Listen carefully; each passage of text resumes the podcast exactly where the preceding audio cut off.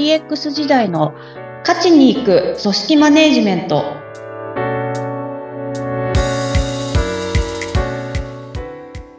お疲れ様です。株式会社ダズリー代表取締役筒井千明です。インタビュアーの土井さとみです。どうぞよろしくお願いします。よろしくお願いいたします。もうここ数ヶ月ニュースで見ない日はないなと思うぐらい話題になっているチャット GPT ですが私も最近やっと使うようになりましてですね、えー、面白いなと思って遊んでます。筒井さんいかがですか？いやそうですね。ちょこちょこっと仕事上とかで聞いてみたりとかしながらですが、あの、こんなにチャット GPT 祭りになるんだなっていうところに、ちょっとそこはそこで個人的にはびっくりしたところはありますね。本当ですね。もう、あの、私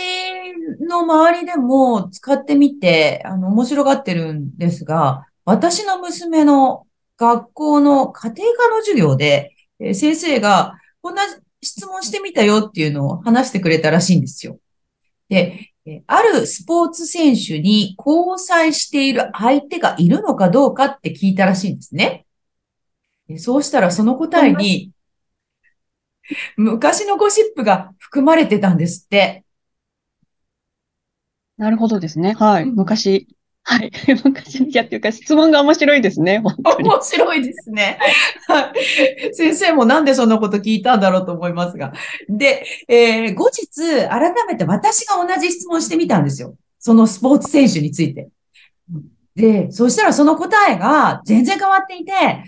公になっている情報はないし、彼は忙しいから、引退した後に交際するんじゃないでしょうか？っていう、とても当たり障りのない回答に進化してたんですね。これ、どういうことなんですかね、筒井さん。答えってどんどん変わっていくんですか？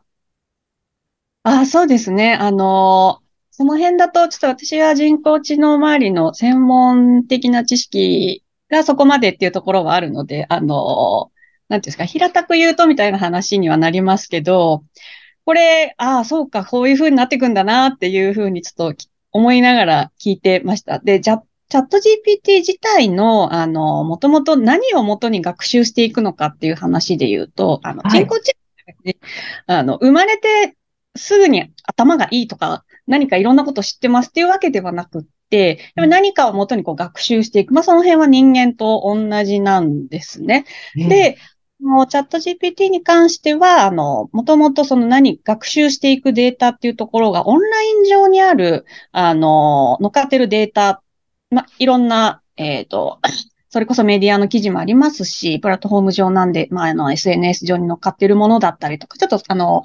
何をどこまでっていう詳しいところまではあれなんですけど、あの、そういった情報を拾っていっているので、あの、最初の、その先生が質問したときは、きっと、その昔のゴシップというか、まあそのあたりの情報が優位だったのかなっていうのが考えられますと。で、その後こう、いろいろ蓄積されていろんなデータが出回って、で、それをチャット GPT 学習して、でもどうも、どうやら違うらしいみたいな情報もいっぱい学習をして、した上での今の回答っていうふうになっているっていう。人間も結構そうじゃないですか。ある側面ではこうかもしれないけど、違う側面で見たらこうだよ。で、総合的に見るとこうなんじゃないかみたいな、そういう判断を下すとは思うんですけど、まあそういった感じなのかなというところですね。ええー、面白いですね。そういうことか。はい。まだまだね、私はこのチャット GPT で遊んでいきたいなと、ますます思いました。遊び相手本当にしても面白いですからね、本当に。そうですよね。さて、今回からはですね、えー、IT 企業で長く働いた筒井さんが出会った上司の方々についてお話をお聞かせくださるということなんですが、筒井さんは IT 企業にどれぐらいお勤めされたんですか？えっ、ー、と、17年ぐらいですかね、働いてたのは。長くお勤めでしたね。えー、そうですね。同じ会社にずっといたのでっていうところで、はい、長い方だったとは思います。うん。あの、長くお勤めの間にいろいろな上司の方と働かれたと思います。はい。その、えー、まあ、その経験をぜひお聞かせいただけますか？はい、ありがとうございます。あの、そうですね。よく世の中で、なんて言うんですか？あの、いい上司には巡り合わないとか、悪い上司の話っていっぱい聞いたりとかあるじゃないですか。で、そういう意味でいくと、私は本当に上司、あの、まあ、会社の中閉じず、いろんな上司の方、まあ、関係者の方に恵まれた方かなと思っていて、まあ、結局その時の経験が結局今の仕事にも、まあ、つながってきているというか、まあ、そういった側面はあるのかなっていうところですかね。で、今回、あの、ちょっと、まず最初にお伝えできればっていう話で言うと、うん、あの、まあ、今、ワンオンワン面談の話とかもいろいろさせていただきましたけど、その目標設定面談みたいなのを企業で結構やられてる会社、だいぶ増えてると思うんですよ。うん、目標設定面談。はい。はい。言い方は多分いろいろあって、MBO とか言ってみたりとか、目標管理とか言ってみたり、あの、表現は企業さんによって様々だと思うんですけど、あの、まあ、何、えー、1年を通して、じゃあ、あの、会社としてはこういう、会社事業部としてはこういう目標があるよと。じゃあ、個人はどういう目標を立てて、あの、その目標達成に向かっていくのか、みたいなことをやる面談っていう感じなんですけど、うん、あの、前職時代、えー、私がまだ新人ぐらいの時から、あの、その目標設定面談っていうのを取り入れ始めましたっていう形で、なので、私は本当に、その、社会人になってからすごくこう、身近にある あの、なんていうんですかね、ものではなるんですけど、うん。とにかく、でも、私はすごく苦手だったんですよ、その目標設定面談が。あ、面談が、はい。もう大嫌いでしたね。どういうところが大嫌いだったんですか？あの、目標もとにかく立てられなかったんですよ。わかる気がします。はい。仕事すればいいんでしょって思っちゃいます、私。あ、なるほどですね。そう、あとあの、会社の目標がこう述べられていたとしても、正直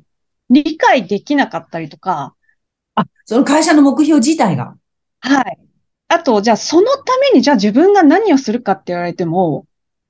ここに結びつけられるのか結びつけられないのかもわからないし、そもそもやりたいこと自分の中で明確にもなってないし、うん、何か自分で、あ、そうですね、その前職の時のは自分でまず立てるっていうのが、あの、そういう面談方式だったので、自分で目標をあの3つ立てなさいみたいな、そんな感じだったんですね。3つもないよみたいな感じ。1個もよくわかります。っていうことがあってですね。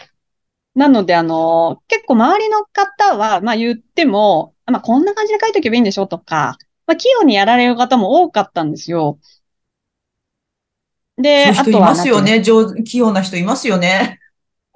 で、特に、あの、技術職という会計企業で言うと、本当あの、じゃ、何々を学ぶとか、何々のスキルを身につけるとか、あの、そういったことも目標にしやすいっていうところもあるので、うんうん、あの、全然そういう目標を書いている方もいましたし、だったんですけど、もう全然その辺も浮かんでも来ないし、興味もないし、っていう状態が続いてました。そんな筒井さんにえ手を差し伸べてくださった上司の方がいらっしゃったんですはい、あのー、その時に、あの、面談担当だった、えっ、ー、と、部長さんがいらして、まあ、K さんっていうふうに呼ばせてもらいますけど、その K さんと面談をします。で、その面談日までに、あの、シートに目標を書いて、で、それをこう伝えて面談しなさいっていう流れだったんですけど、うんうん、私白紙で。やりますね。もう書けないって言って。で、怒られるかなと、まあ今考えたらよく怒られなかったよなとか思うんですけど、あの時に K さんが言ってくれたのは、まずあの、何が起きてるんだっていうのを聞いてくれたんですね。で持って行って、あの、お前は今何を考えているのだっていうところを聞いてくれて、で、もうストレートに伝えたんですよ、その時。さっき言ったような、その浮かんでも来ないし、やりたいこと、はいはあの、まあ、会社の心の中から何かを選ぶっていうのでもいいかもしれないけど、それは無理だっていうのを伝えていたら、あそれは分かったと。で、そこは分かったけど、じゃあ、まず何かやりたいことを一つでも書けっていうふうに言われたんですよ。おー。やりたいことないって、ままたそこでも私ずっと突っぱねてたんですけど、そんなことないと。で、目標をじゃあまず全部捨てろって言われたんですね、その時。捨てろ？会社の目標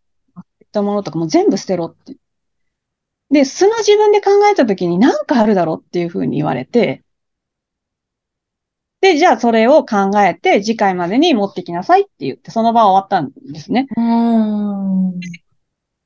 捨てろって言われて、何かあるだろう、うーんって考えてたんですけど、多分その時の私は、全然仕事と関係ないことを言ったはずなんですよ。次に持ってった時に、ええ、ええ、個人的なこと。個人的なこととか、なんか本読みたいとか、何を、あの、に体験してみたいとか、多分そういったことをした、仕事と関係ない話をしに行って、本当にその2、3行ぐらいの箇条書きのメモを持ってったんですよ、次に。ええ。で、その時に言われたのが、あお前書けたじゃないかって言われたんですね。ええ、これじゃダメだよ、じゃなくて。で、もうそんなこともなくって、あんだけ書けないって言った人間がやっぱ書けるじゃないかと。やりたいことあるだろっていうふうに言ってもらって、今でもなんかもうその思い出すともう泣きそうにはなるんですけど、本当ですね。で、えで、じゃあ、そ、あの、やりたいことがないわけじゃないのも分かったし、どういったことからきっかけにしていけばいいか分かっただろっていうふうに言ってもらって、じゃあそれと同じようにか延長線上で考えて、目標を立ててみないかっていう話をその場でされて、で、時間かかるけどいいですかって言ったら、もういつ、あの、そんなものいくらでも付き合うっていうふうに言ってくださっうて、わあ。筒井さん本人、うんつ筒井さんという人を大切にしてくださってる感じがしますね。でも本当にそうですね。な、その、会社としてこういうものだからっていうふうに接することも全然できるじゃないですか、上司として。うんおっしゃる通り。はい。で、それを全くなくて、で、そんなもの意味ないってどちらかというと言い張る方で、あの、個人にとって意義がある、意味があるものでなければ目標設定面談なんてえやんなくていいっていう、うくださってたので、ああ、じゃあ本当に意味のある面談をしようっていう強い意志が終わりだったんでしょうね。もう本当にそうだったんだと思います。だからその納得っていう本人が納得した目標にしろっていうところをすごく大事にされてましたね。うーん。もう人を大切にっていう、まあそういう気持ちってなかなかついついね、日常の業務の中だとおざなりにしてしまったりしますけど、あの、その大切さをよくあの伝わってくるお話でした。そろそろお時間になりました。今日は筒井さんが出会った良い上司列伝、目標面談編のお話を伺いました。筒井さんに DX のご相談のある方は、ポッドキャストの説明欄のリンクからお問い合わせください。お話は株式会社ダズリーの筒井千明でした。ありがとうございました。ありがとうございました。次回もどうぞお楽しみに。